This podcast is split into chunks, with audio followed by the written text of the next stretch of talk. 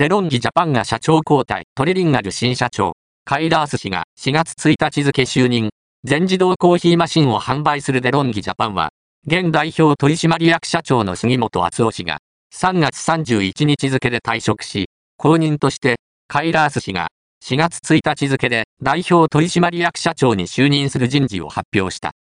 杉本氏は、14年にわたり、日本法人を牽引してきた。